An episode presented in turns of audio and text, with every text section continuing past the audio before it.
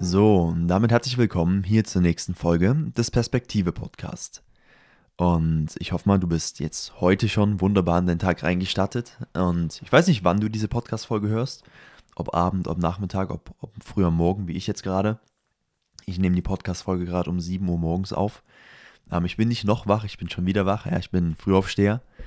Aber ich würde sagen, wir verschwenden gar nicht so viel Zeit und springen direkt rein in die Folge.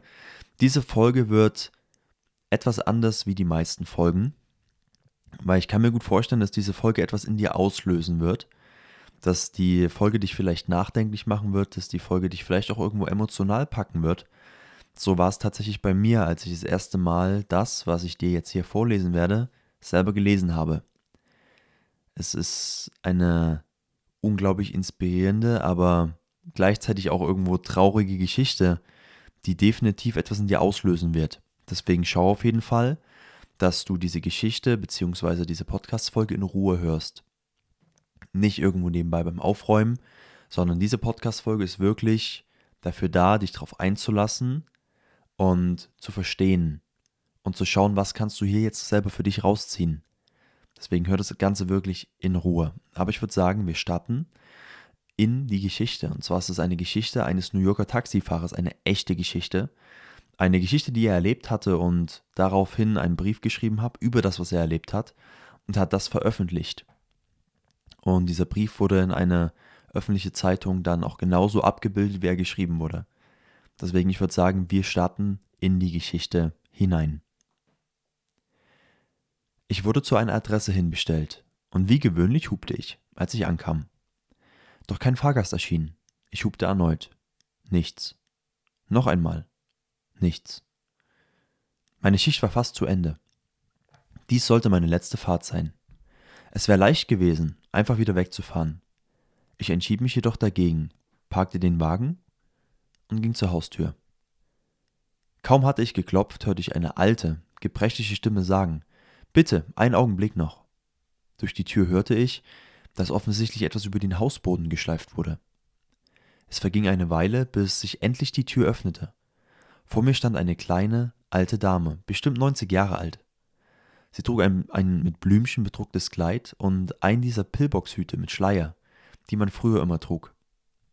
Ihre gesamte Erscheinung sah so aus, als wäre sie aus einem Film der 1940er Jahre entsprungen. In ihrer Hand hielt sie einen kleinen Nylonkoffer. Da die Tür offen war, konnte ich nun auch in die Wohnung hineinspähen. Die Wohnung sah aus, als hätte hier über Jahre niemand mehr gelebt. Alle Möbel waren mit Tüchern abgedeckt, die Wände waren völlig leer, keine Uhren hingen dort. Die Wohnung war fast komplett leer. Kein Nippes, kein Geschirr auf der Spüle. Nur hinten, ähm, nur hinter der Ecke, hinten in der Ecke sah ich etwas. Ein Karton, der sowohl mit Fotos und irgendwelchen Glasskulpturen bepackt war. Bitte, junger Mann, tragen Sie mir meinen Koffer zum Wagen, sagte sie. Ich nahm den Koffer und packte ihn in den Kofferraum. Ich ging zurück zu der alten Dame, um ihr beim Gang zum Auto ein wenig zu helfen. Sie nahm meinen Arm und wir gingen gemeinsam in Richtung Bürgersteig zum Auto. Sie bedankte sich für meine Hilfsbereitschaft. Es sei nicht der Rede wert, antwortete ich ihr. Ich behandle meine Fahrgäste schlicht genauso, wie ich auch meine eigene Mutter behandeln würde. Oh, Sie sind wirklich ein vorbildlicher junger Mann, erwiderte sie. Als die Dame in meinem Taxi Platz genommen hatte, gab sie mir die Zieladresse, gefolgt von der Frage, ob wir denn nicht durch die Innenstadt fahren könnten. Nun, das ist aber nicht der kürzeste Weg, eigentlich sogar ein erheblicher Umweg, gab ich zu bedenken. Oh, ich habe nichts dagegen, sagte sie. Ich bin nicht in Eile. Ich bin auf dem Weg in ein Hospiz. Ein Hospiz? schoss es mir durch den Kopf. Scheiße, Mann. Dort werden doch sterbenskranke Menschen versorgt und beim Sterben begleitet. Ich schaute in den Rückspiegel schaute mir die Dame noch einmal an. Ich hinterlasse keine Familie, fuhr sie fort, mit sanfter Stimme. Der Arzt sagt, ich habe nicht mehr sehr lange. Ich schaltete das Taxometer aus. Welchen Weg soll ich nehmen? fragte ich. Für die nächsten zwei Stunden fuhren wir einfach durch die Stadt. Sie zeigte mir das Hotel, in dem sie einst an der Rezeption gearbeitet hatte. Wir fuhren zu den unterschiedlichsten Orten. Sie zeigte das Haus, in dem sie und ihr verstorbener Mann gelebt hatten als sie noch ein junges, wildes Paar waren. Sie zeigte mir ein modernes neues Möbelhaus, das früher ein angesagter Schuppen zum Tanzen war. Als junges Mädchen habe sie, oft, dort das Tanzbein geschwungen. Bei manchen Gebäuden und Straßen bat sie mich, besonders langsam zu fahren. Sie sagte dann nichts. Sie schaute dann einfach nur aus dem Fenster und schien mit ihren Gedanken nochmal auf eine Reise zu gehen. Hinter dem Horizont kamen die ersten Sonnenstrahlen. Waren wir tatsächlich die ganze Nacht durch die Stadt gefahren? Ich bin müde, sagte die alte Dame plötzlich. Jetzt können wir zu meinem Ziel fahren. Schweigend fuhren wir zu der Adresse, die sie mir am Abend gegeben hatte. Das Hospiz hatte ich mir viel größer vorgestellt. Mit seiner Mini-Einfahrt wirkte es eher wie ein kleines, freundliches Ferienhaus. Jedoch stürmte kein kaufwürdiger Makler aus dem Gebäude, sondern zwei eilende Sanitäter, die kaum als ich angehalten hatte, die Fahrgasttüre öffneten. Sie schienen sehr besorgt. Sie mussten schon sehr lange auf die Dame dort gewartet haben. Während die alte Dame im Rollstuhl Platz nahm, trug ich ihren Koffer zum Eingang des Hospiz. Wie viel bekommen Sie von mir für die Fahrt? fragte sie, während sie in ihrer Handtasche kramte. Nichts, sagte ich. Sie müssen doch Ihren Lebensunterhalt verdienen, antwortete sie. Es gibt noch andere Passagiere, erwiderte ich mit einem Lächeln. Und ohne länger drüber nachzudenken, umarmte ich sie. Sie hielt mich ganz fest. Sie haben einer alten Frau auf ihren letzten Metern noch ein klein wenig Freude und Glück geschenkt. Danke, sagte sie mit gläsrigen Augen zu mir. Ich drückte ihre Hand und ging dem trüben Sonnenaufgang entgegen. Hinter mir schloss sich die Tür des Hospizes.